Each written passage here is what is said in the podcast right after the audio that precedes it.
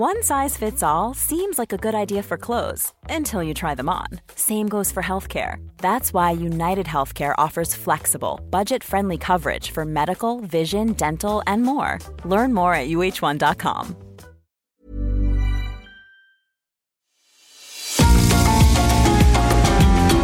GastroLab es un lugar donde cabemos todos. Aquí encontramos historia, recetas, producto, materia prima, vinos y un sinfín de cosas que a todos interesa. Ya que con cocina y vino se aprende en el camino. Déjate llevar por el chef Israel Arechiga a un mundo delicioso que da como resultado GastroLab.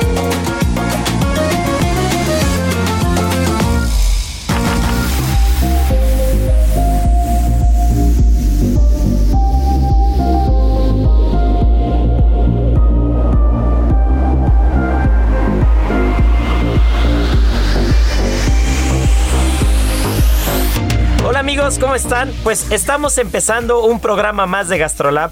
Ya sabemos que es fin de semana alrededor de la mesa, de la cocina, del buen comer, de la gastronomía, del buen vino, de las historias.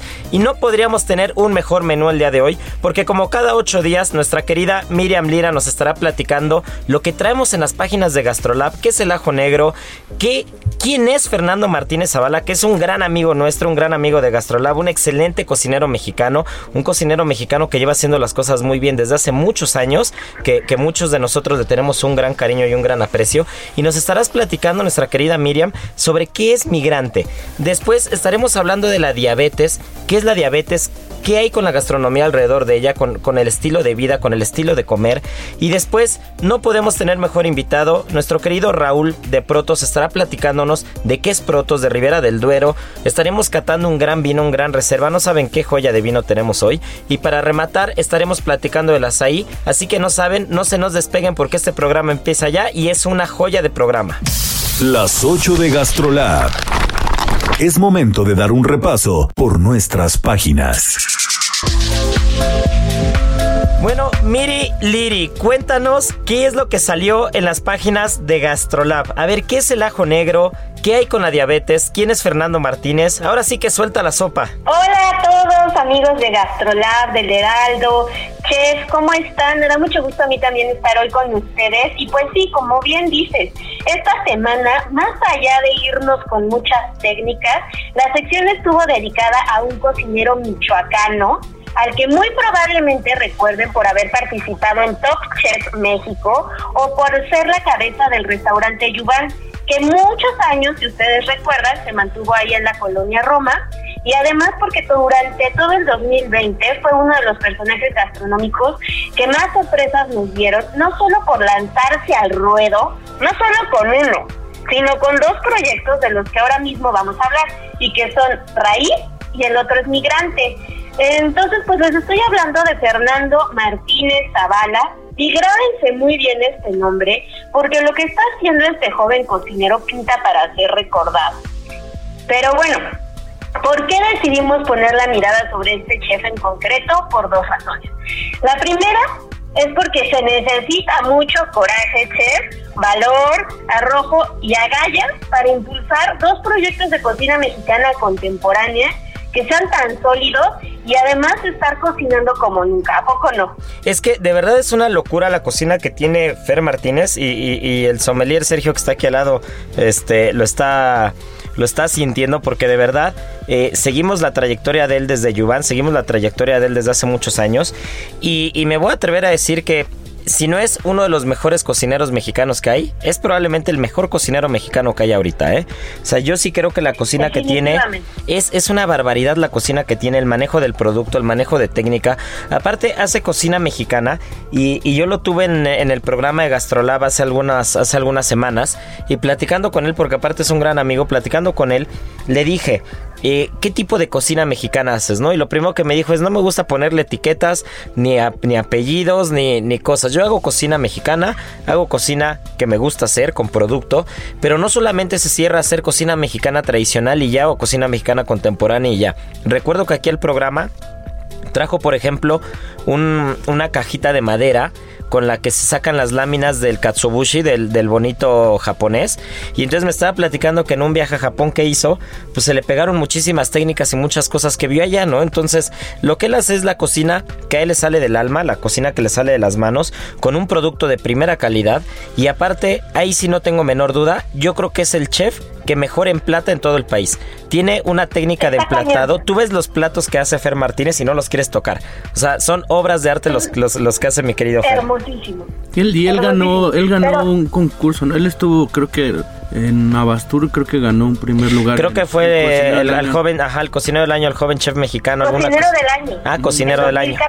Sí. no es para menos, ¿eh? Lo es. Oigan, y para que la gente conozca un poquito más de él, pues este proyecto de raíz es un restaurante de comida mexicana que está en Polanco, que ya estaba hecho. Este, este restaurante ya operaba. Y él llegó a tomar las riendas de su cocina en plena pandemia.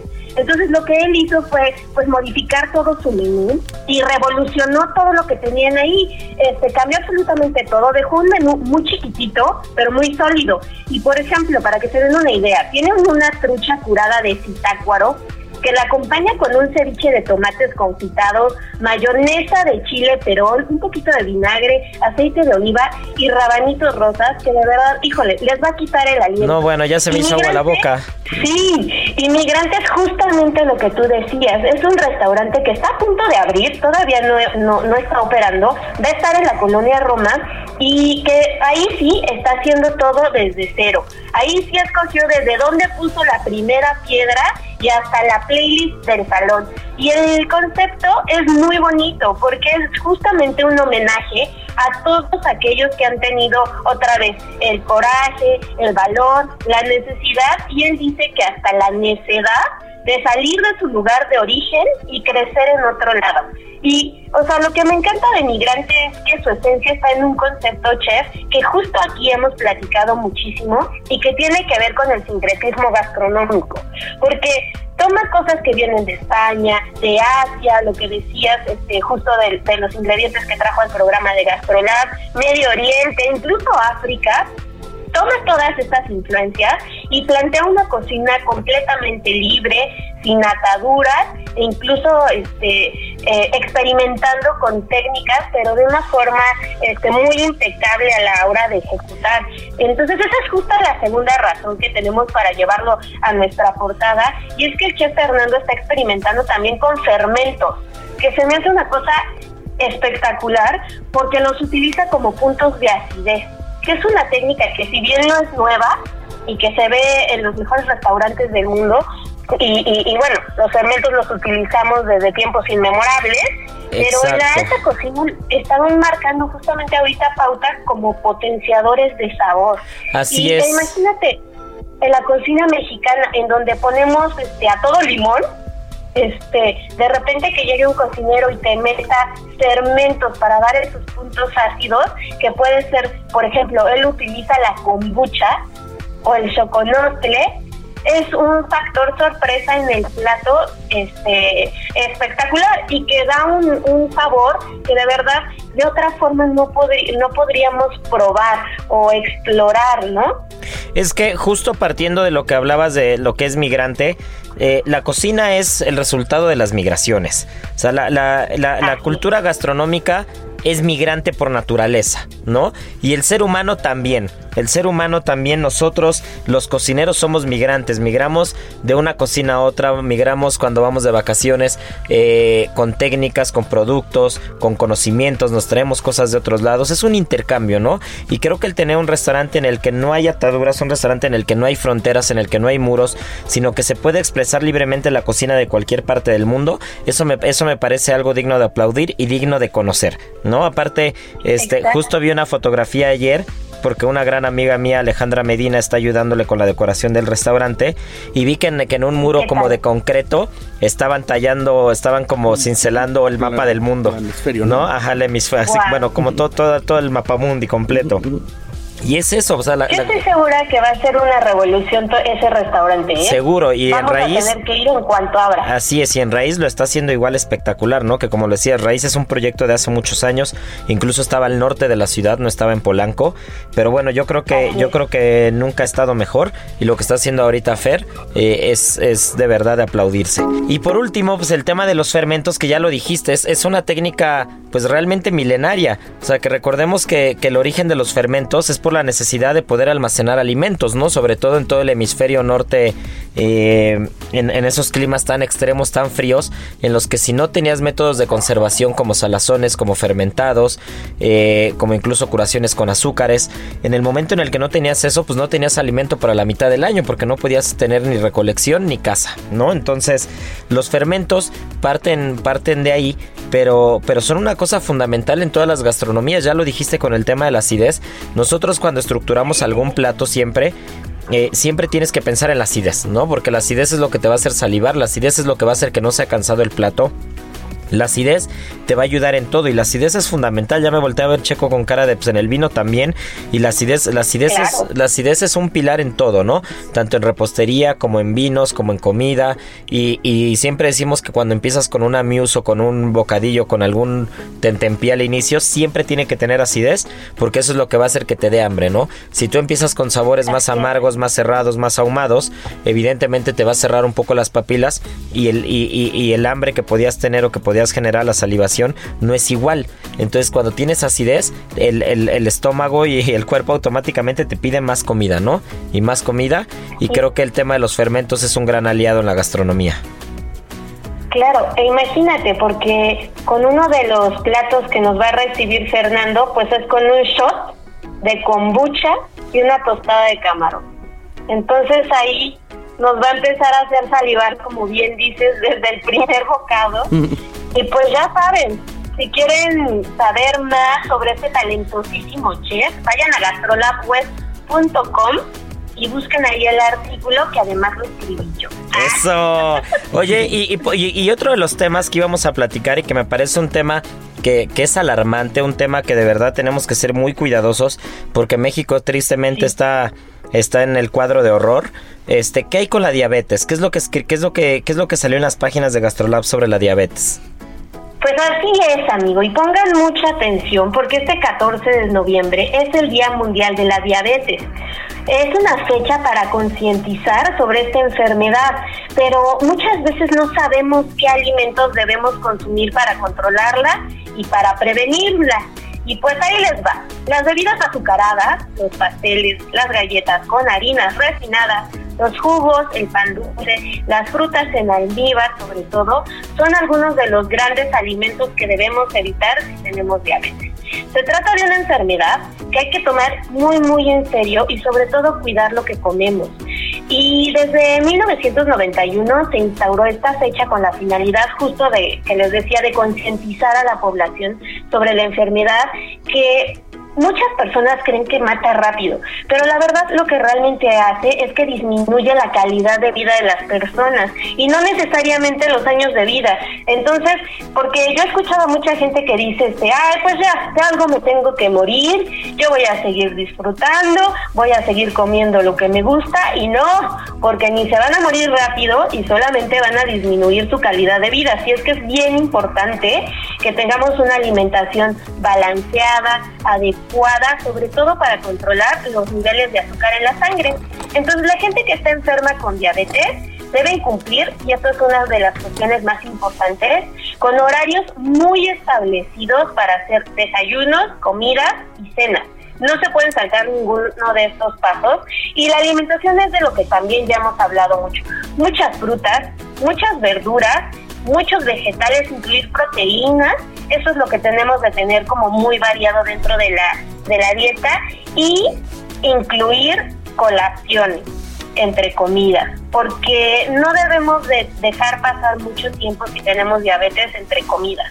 Entonces tenemos que ingerir cosas nutritivas, pero no vayan a creer que unas papitas adobadas o con limón es una buena colación. Eso no. Eso sí que no. O sea, por ejemplo, si se les antoja algo como botanero, pueden ser cacahuates, que son una gran fuente de proteína vegetal y tienen grasas saludables. Las peras que es una fruta deliciosa, les va a dar ese punto de dulzor que tanto se extraña ya cuando uno adquiere esta enfermedad. Y es buenísima porque tiene nutrientes esenciales que, que previenen la enfermedad, que controlan la enfermedad y también ayuda con la hipertensión. Y un superalimento que no puede faltar, tengamos o no diabetes para prevenirla también son los arándanos los cuales son frutos con muy bajo aporte de calorías y sodio, entonces son fenomenales y te quitan la hambre a cualquier hora del día. Y es que yo creo que, que cada vez más, sobre todo en los últimos años, en los restaurantes hemos sido también más conscientes de este problema, del problema de la diabetes, de la obesidad, y hemos sido más cuidadosos al momento de equilibrar un plato, ¿no? Entonces, creo que, creo que está en cancha de nosotros, los cocineros, de la gente que tiene restaurantes, de quien ofrece, de quien tiene banquetes, de quien, de quien hace menús, el poder equilibrar más con mejores, con mejores ingredientes, con ingredientes de mayor calidad, cuidando el tema eh, nutricional, evidentemente, cuidando el tema de los azúcares, cuidando el tema del sodio. Más ahorita también que el gobierno se puso un poquito ahí las pilas, habrá quien diga que, que, que, estuvo bien tomada, mal tomada, pero creo que el hecho de que cada vez haya mayor atención en los productos que tienen niveles de azúcares o de sodio o de, o de, de carbohidratos, de grasas, que, que tienen niveles tan altos, pues es importante hacerlo, hacerlo ver, ¿no? Hacerlo señalar, hacer como si, como si tiene que tener una etiqueta el tamaño del empaque completo, pero para que seamos cada vez más conscientes de lo que estamos comiendo, ¿no? Y en el tema de la diabetes, creo que los restaurantes han, se han adaptado bastante bien. Eh, la mayoría de los restaurantes tenemos algunos platos completamente sanos, completamente vegetales, incluso hay postres para diabéticos, hay, hay chocolates para diabéticos. Entonces creo que, creo que la tendencia es ser más cuidadosos, adaptarse en cuanto a los menús, pero también mayor educación y concientización al momento de saber qué nos estamos comiendo para poder evitar este problema, ¿no? No una vez que lleguemos a él, cómo nos adaptamos, sino más bien adaptar la alimentación para no llegar a ese problema. De verdad que es súper importante. A nosotros nos encanta todo esto de la comilona y disfrutar y gozar siempre, pero oigan con moderación, este, no nos tenemos que acabar el mundo en una sentada. Entonces, poco a poquito.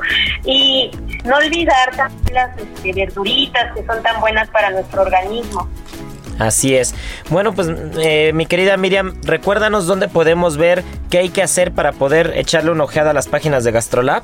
Miren, pues pueden entrar a gastrolabweb.com. Ahí van a poder descargar nuestra versión impresa totalmente gratis. Si la quieren comprar, sale todos los viernes, cuesta 10 pesitos dentro del periódico El Heraldo de México. Vayan temprano porque vuela. En Instagram nos pueden encontrar como arroba heraldo gastrolab. En TikTok, arroba gastrolab, ahí los esperamos con recetas cortitas y muy saludables y muy ricas y deliciosas. Y nada más. Pues ya está el comercial completo. Bueno, pues Miri, tú y yo nos podríamos pasar platicando todo el programa. Ya se nos está yendo el tiempo. Tenemos pendiente el ajo negro, así que el ajo negro, ¿qué te parece si nos lo echamos la siguiente semana? Y bueno, pues ya te extrañamos en cabina, ya ven a vernos, ¿no? Con todo gusto, ya pronto vamos a estar por allá. Y sí, el ajo negro es mítico, es un ingrediente asiático fascinante que merece unos buenos minutitos de plática, así es que quédense pendientes para que no dejen de aprender de él. Venga, un abrazote enorme. Gastrolab con el chef Israel Arechiga.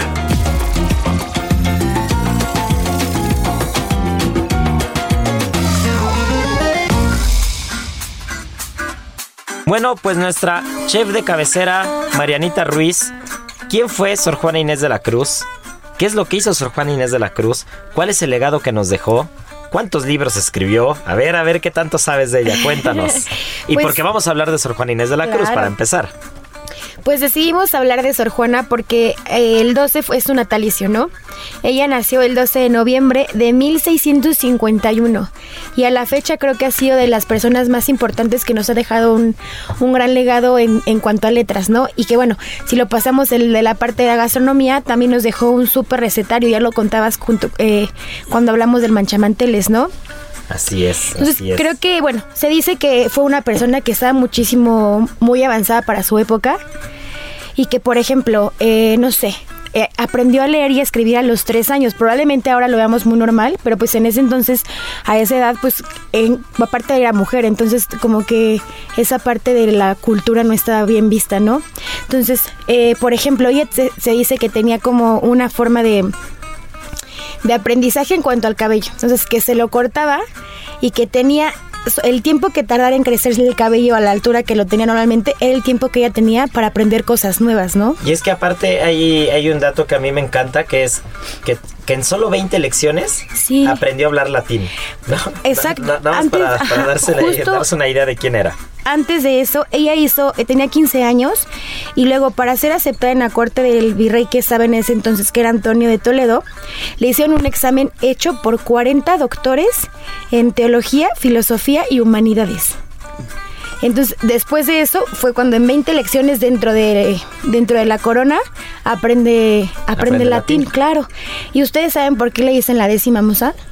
Porque había nueve musas, ¿no? Exacto. Ok. Las hijas de Zeus. Así es. Entonces, eh, cada una de las musas tenía como una, una virtud. Entonces, pues Sor Juana y Sor Juana, entonces decidieron que ella iba a ser la décima musa, ¿no? Sí, por la escritura que Por la escritura, claro. Que, otro de los datos importantes es que a los ocho años escribió ya una breve pieza teatral, ¿no? A los ocho años ya había escrito algo, ya había escrito una loa, de hecho, y bueno, solo se, calcula que tiene alrededor de 4.000 libros. Claro. Y bueno, pues hablando de Sor Juana en, esta influencia gastronómica, ella tenía, nos dejó obviamente un, un legado. Un, legado, nos dejó un recetario y extrañamente sus recetas están como redactadas muy sencillas. Nada, nada que ver como con lo que conocemos ahora, pero por ejemplo, sus recetas tenían muchísima influencia árabe, europea, náhuatl y usaba muchas cosas como piñones, mucho fruto seco, mamey, maíz, chile. Entonces, eh, por ejemplo, si les da mucha curiosidad saber cuál es su receta de manchamanteles, literal es esto.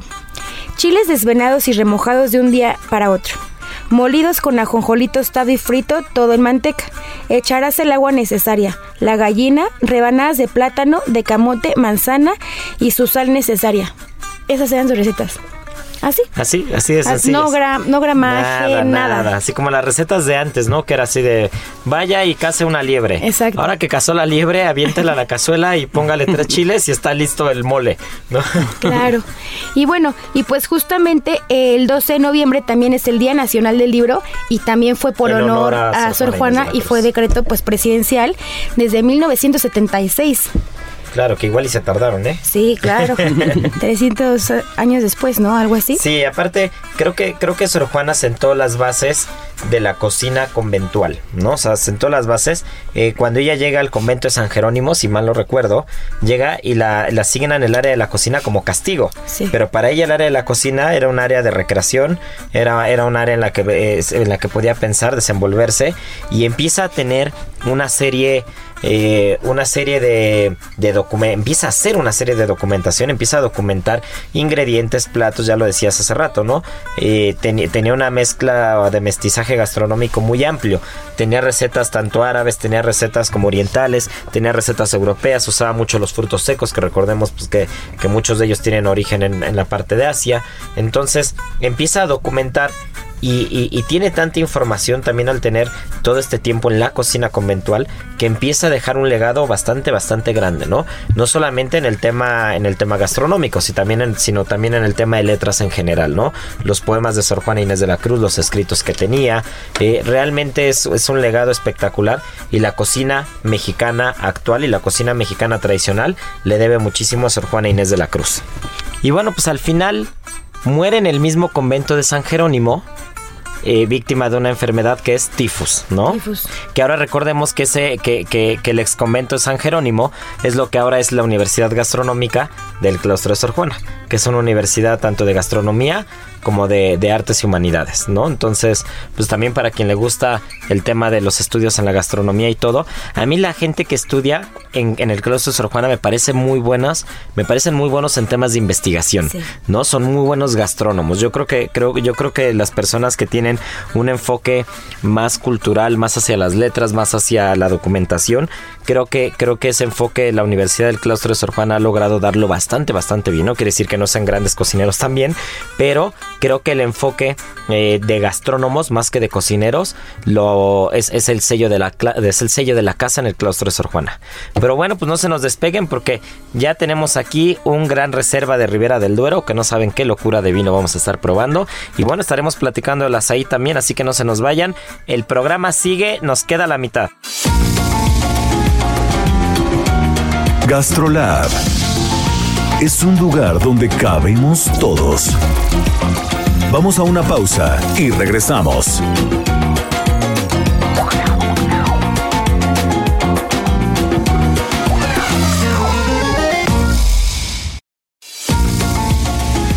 Gastrolab, estamos de regreso.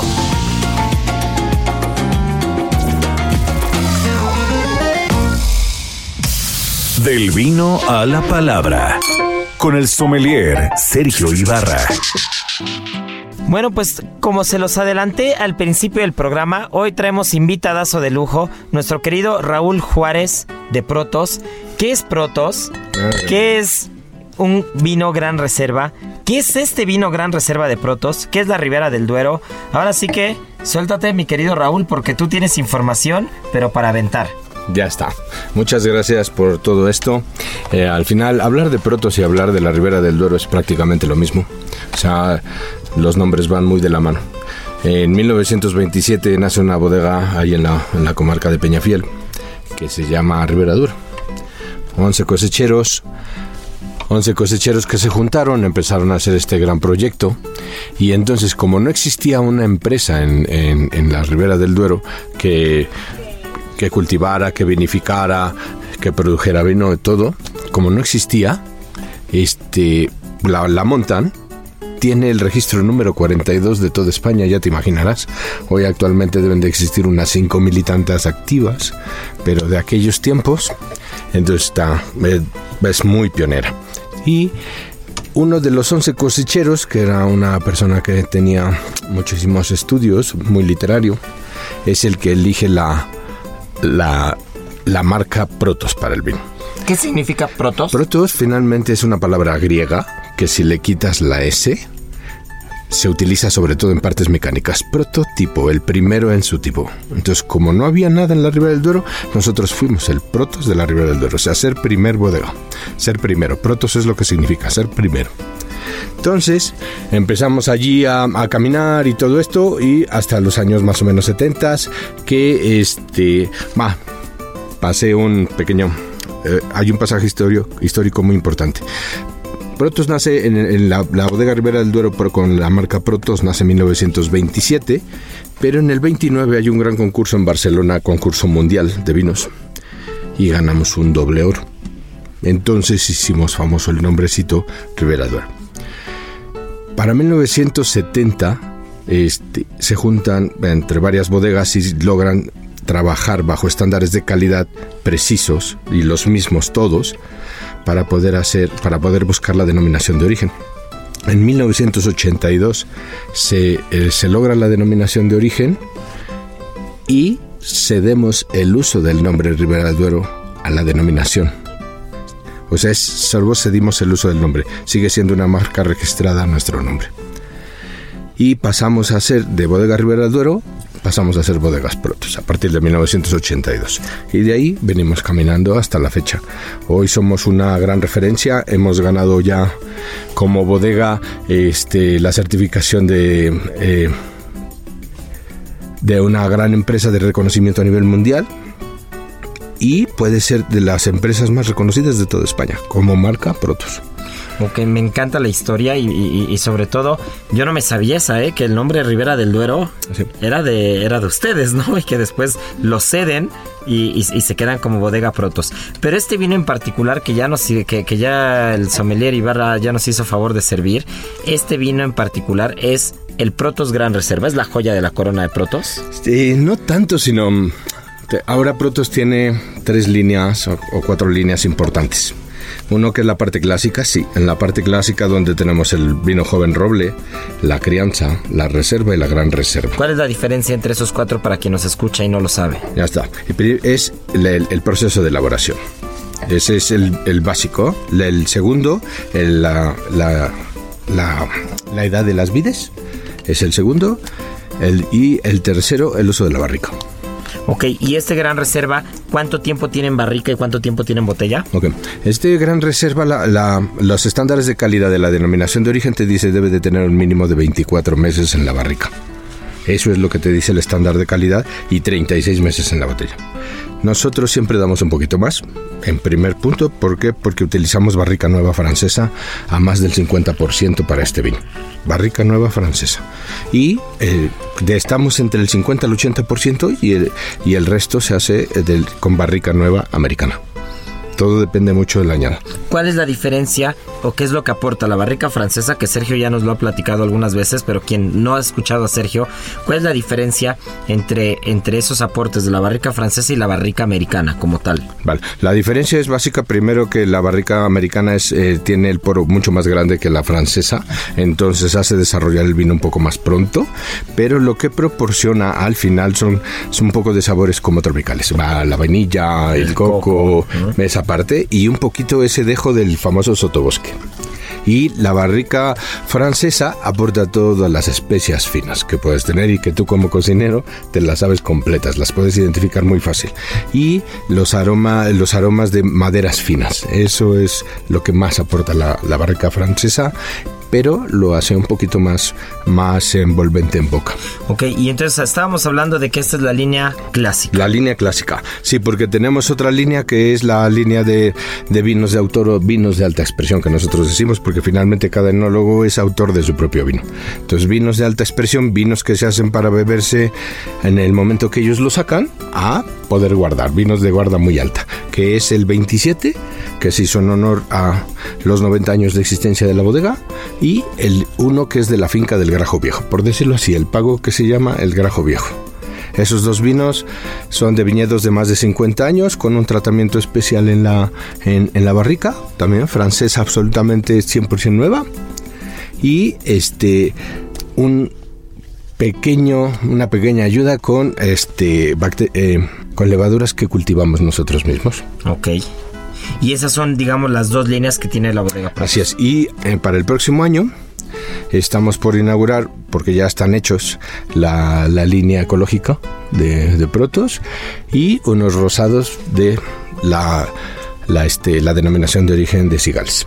Ah, uf, me encantan los vinos de Cigales, ¿eh? Oye, y este, bueno, pues ya que tenemos el vino acá, ¿qué te parece si embarcamos al sommelier y que nos ayude a catar y tú nos vas diciendo, vamos a jugar algo, ¿no? Porque, porque si no, esto, eh, eh, el, el Somme ya sabe cómo nos encanta el tema de la cata, nos gustan las catas divertidas. Este, no, no vuelvo a intentar la técnica del pelícano, pero, este, pero a ver, vamos a, vamos a ver, vamos a ver, me late que, este, que el sommelier nos vaya describiendo el vino y tú nos vas a ir diciendo con toda honestidad si, si, coincides o no coincides. Vale. ¿Va? Porque todos sabemos que el tema del vino es un tema también de percepción, ¿no? Es un tema de percepción, es un tema de, del bagaje cultural de cada quien. Yo no puedo decir, oye, esto huele a regaliz si, si, no crecí comiendo pastillas de regaliz, ¿no? Y no te puedes ir el sotobosque si llevo en la Ciudad de México este, los 29 años que tengo, ¿no? Entonces, para, para poder ser puntuales y para poder ser, este, para poder describir un vino, hay dos, yo, yo creo eso, eso es mi, mi, mi, eh, eh, mi, opinión personal, ¿no? Una es lo que es evidente, es evidente cuando un vino es un buen vino y es evidente cuando un mal vino es un mal vino. Eso no importa qué cultura, qué bagaje, no importa nada. El vino que es bueno es bueno y el vino que es malo es malo, ¿no? Pero eh, ya, ya yéndonos a notas, a sabores, a matices, aromas, eso ya evidentemente lo pone cada quien, ¿no? Heraldo Radio. Entonces, a ver, Checo, venga, pues mójate un poquito. Justo déjame, déjame citar a, a uno de, mis enólogos favoritos. Yo creo que él fue el quien me empezó a envolver más en el, en el mundo del vino. El Diferencia para quien nos escucha entre sommelier y enólogo. Sommelier, el, pues el experto conocedor de, vino, el, el, trabajo duro, el que juzga el trabajo del enólogo y el enólogo pues es el arquitecto del vino, el que lo diseña, el que cultiva, el que sabe qué tiempo meterlo en barrica. Esa, esa es la diferencia, ¿no? Y, recuerdo que el Sommer Rangel una vez me regaló un libro del enólogo Emily Peinot que es el, pues el padre ¿no? de la enología en el mundo. Y fíjate que estaba citando este libro y escucha él lo que dice.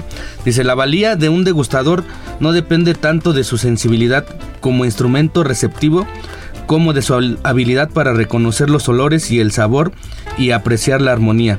Esto depende, a su vez, de su capacidad para no describir sus propias impresiones.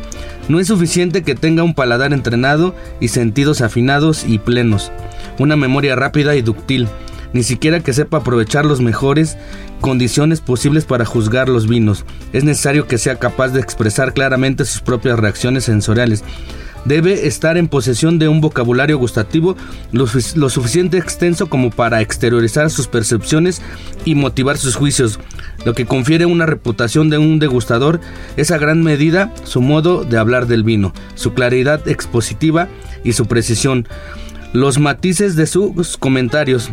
Pero ojo, eh, esto me gusta mucho. Pero desconfiemos del elocuente. Cuando mejor sepa hablar, menos habrá de gustar, ¿no? Entonces, ah. entonces de repente en, este medio es así, hay gente que es muy técnica. Y créeme que cuando, te empieza, cuando te empieza a documentar tanto, a mí me sucedió, dice, me está mintiendo, ¿no? ¿no? Entonces es mejor tratarlo de hacer fácil. Si lo hiciéramos fácil, yo creo que todo el mundo consumiera más vino, ¿no? El vino hay que hacerlo sencillo, ¿no? Es una de, mi percepción. Es una de las cosas que más hemos luchado. Bueno, yo en lo personal eh, prácticamente llevo 20 años luchando sobre esto, de estar hablando de una forma más tranquila, sin tantos tecnicismos, que para eso pues ya lo tendrán los colegios, ¿no? Claro. Siempre hablo eh, de, una forma muy sencilla porque al final todos nos debemos, tanto en la cocina como en todos lados, nos debemos al que llega y paga por comer o tomar algo. Y todos empezamos sin tener conocimiento. Exacto. Entonces, al, final, buscando eso. Ese es el punto cero. Buscamos, buscando eso, queremos hacerse lo más fácil, más fácil, ¿no? Entonces, esa es la parte. Entonces, yo voy a partir con una base que decimos: lo primero que tenemos que ver de un vino tinto es que sea rojo, por Dios. O sea, si está café, que ya no se lo beban. ok, y, aquí en este color, acuérdense que siempre lo hemos dicho, ¿no? Mientras más años tenga el, vino, pues va perdiendo color, ¿no? Aquí tenemos un 2012, que es un gran reserva. Estamos hablando que ya pasaron 5 años, ¿no? A partir de la cosecha antes de salir al mercado. Entonces, más los 8 años que, ya llevamos, estamos en el 2020, que ya se termine este año, por favor. Y pues tiene. Pero aún así tiene una extracción de color bastante alta, ¿eh? O sea, es, es. Yo cuando pienso en Ribera del Duero, pienso en este color. Así es. Ese es importantísimo porque fíjate, es un gran punto que dices. Porque mucha gente normalmente se va por esos tipos de cata que les enseñan en los colegios de que se, ya, es una gran reserva, entonces vas a encontrar un, un ribete, un, ribete naranja, ¿no? Que el ribete, el ribete, ¿qué es el ribete para quien nos escucha? El ribete es la orillita, la orillita. como ver un CD sin nada grabado, la orillita, de alrededor es más plateada que lo demás. Claro. Ah, sí. Ese es el ribete que le alcanzamos a ver. Entonces, y este, en este caso, analogía. Protos, finalmente, Protos ve, sigue, sigue manteniendo, aun siendo una gran reserva, sigue manteniendo esos tonos un poquito moratados, que nos dice que esto tiene vida, ¿no? vida más para adelante. O sea, que es un vino que tiene mucha fuerza para seguir viviendo. Después, ¿qué más ves, Sergio? ok, pues vamos a la densidad, ¿no? La densidad aparente, pues yo la considero media, media alta, ¿no? Tardan, tardan en bajar un poquito las lágrimas. Algunas bajan rápido y otras apenas ahí, ahí se forma muy bien el arco, ¿no? O, las piernas, ese glicol que, que, te, que te queda en la copa, ¿no? Que nos está hablando que posiblemente en, en boca pues tengamos estructura, tengamos un vino de alta graduación, ¿no? Tal vez, ¿no? Eso quiere decir aparentemente.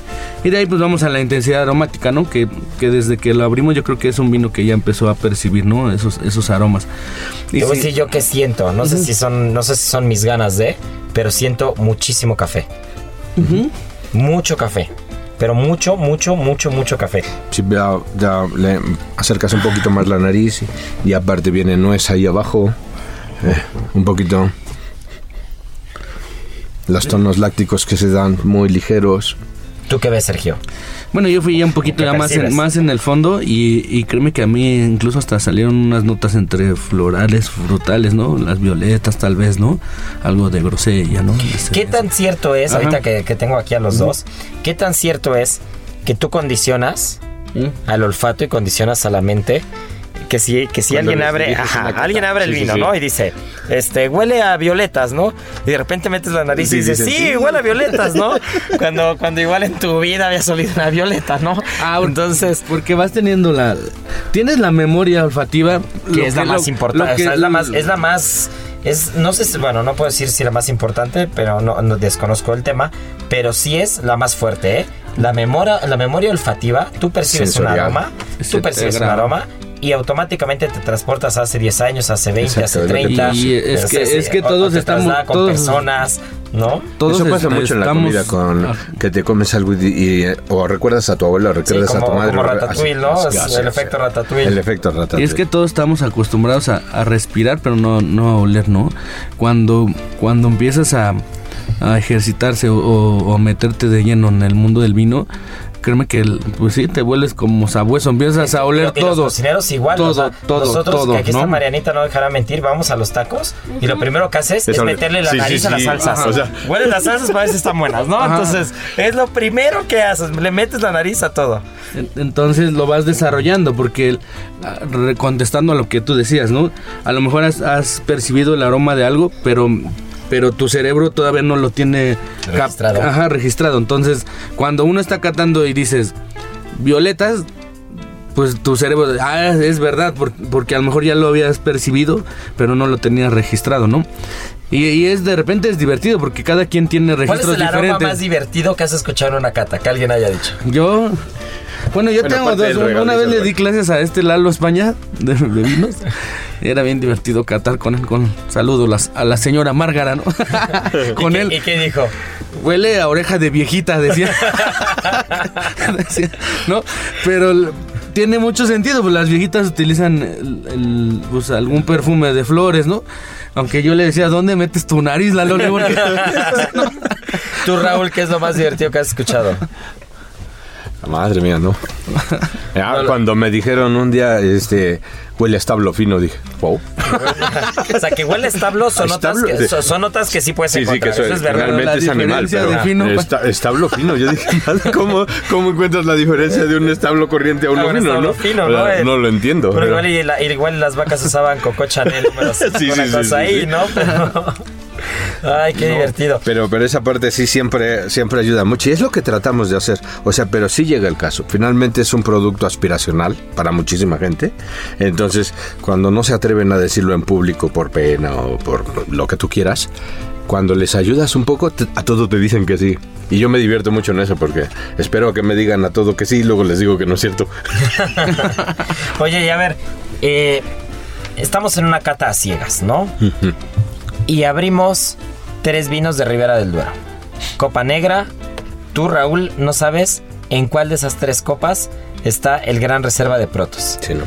¿Lo distingues así a la primera o te costaría trabajo? No, cuesta mucho trabajo. Cuesta mucho trabajo, por supuesto, porque aunque la misma denominación de origen, lo que te digo, dentro de las diferencias de un vino que sea de la misma región, el, eh, la edad del viñedo te da un, difer- un diferencial abismal. Dos, el tipo de barrica que utilizas es otro diferencial abismal. O sea, todo eso te dan diferencias bien grandes, aunque sean del mismo poblado de uno y de otro o de esto. O sea, una cambia en la diferencia, te da algo cambiado. O sea, casi al final te pudiese decir, pudiese acertar de tres, de tres cerrados, pudiese acertar tal vez, este, ya hasta que termine de probarlo. Claro.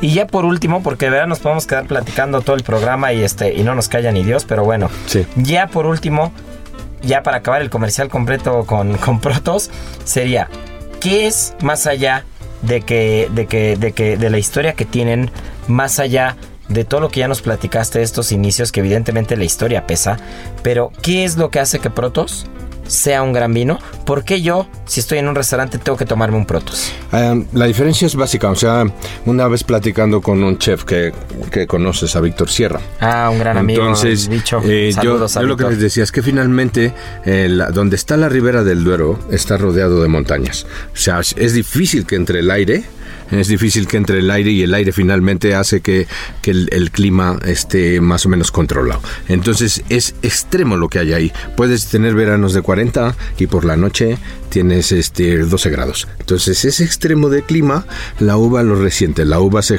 se ha evolucionado ahí y ha hecho algo diferente. O sea, mucho volumen en boca, pero también mucha fruta y una acidez increíble. O sea, eso es lo que ha hecho diferenciar la Ribera del Duero. ¿Por qué cayó bien en México y ha caído muy bien en el mundo? Porque poco a poco te das cuenta, como en la cocina, que la gente va evolucionando. Cada vez los ingredientes son diferenciados, cada vez son más globales, cada vez esto. Entonces ahora estamos acostumbrados a tener la boca llena de mil cosas. Y encuentras un vino de un precio bastante accesible con el cual te ayuda y tienes más o menos ese mismo carácter en boca, pues que te va bien. O sea, tienes todo en una, en una botella. Así es. Tienes historia, tienes clima, tienes cuidados, tienes todo. Sí, sí, bueno, sí. pues bueno, pues ya estamos. No se nos despeguen porque el programa sigue. Pero mi querido Raúl, muchas, muchas gracias. Gracias este a es tu espacio, esta es tu cabina. Gracias por venir, gracias por traernos esta joya de vino. Yo a Sergio disfrutándolo, ya lleva como 14 copas. No, no es cierto, pero ya lo- lo- lo- los veo a todos disfrutando. Es un gran vino. Gracias por tu, por tu experiencia, gracias por tu conocimiento. Y bueno, pues espero que pronto nos encontremos de vuelta por acá. Ya está. Y ahora, el sabor oculto.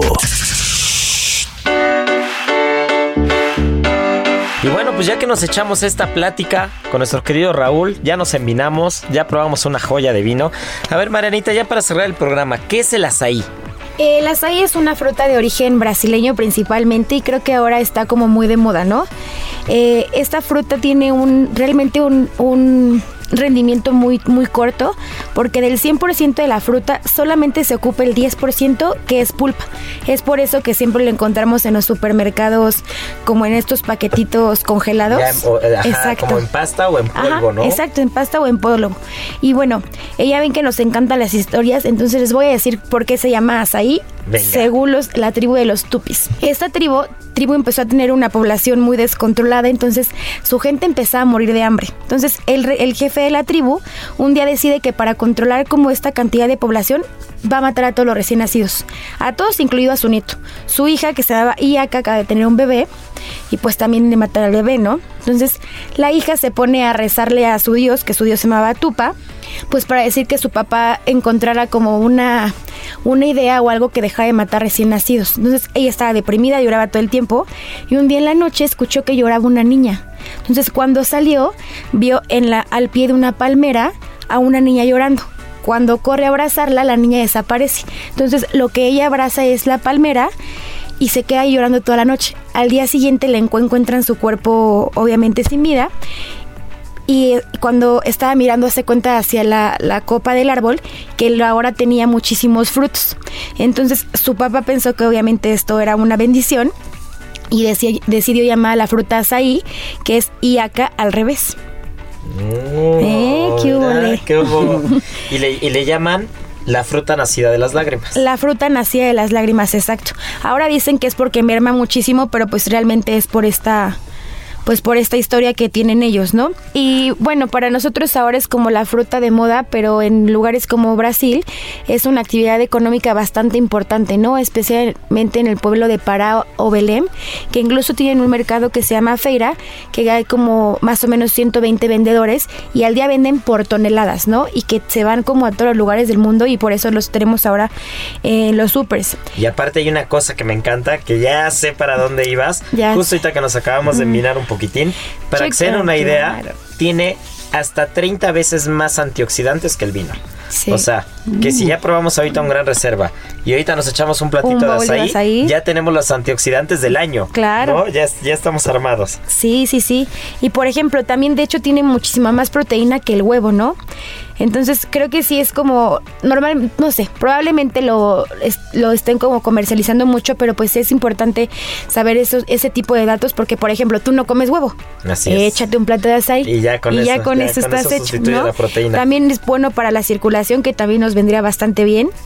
Y bueno. Tiene mucha fibra, aparte. Muchísima fibra. No, bueno. Y de hecho es tan bueno en la circulación que de hecho es muy positivo para la respuesta sexual, ¿no? De hecho es afrodisíaco y en Brasil eh, le dicen la Viagra amazónica, de hecho. No, bueno, pues mira, Sergio, para cuando necesites de azaí.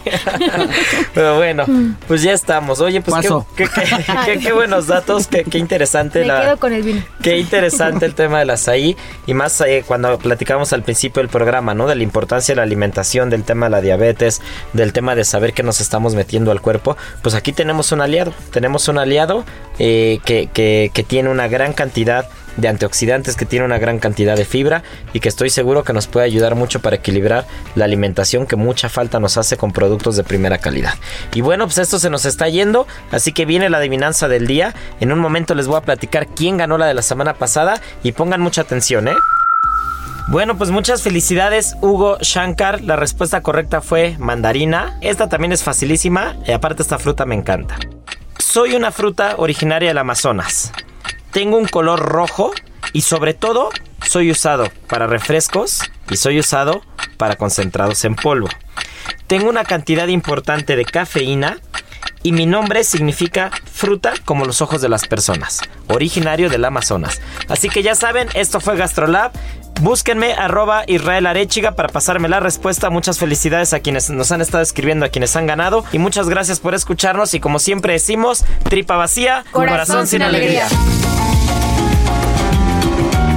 Aquí concluye otra emisión más de Gastrolab, el lugar donde cabemos todos. Esta es una producción de Heraldo Media Group.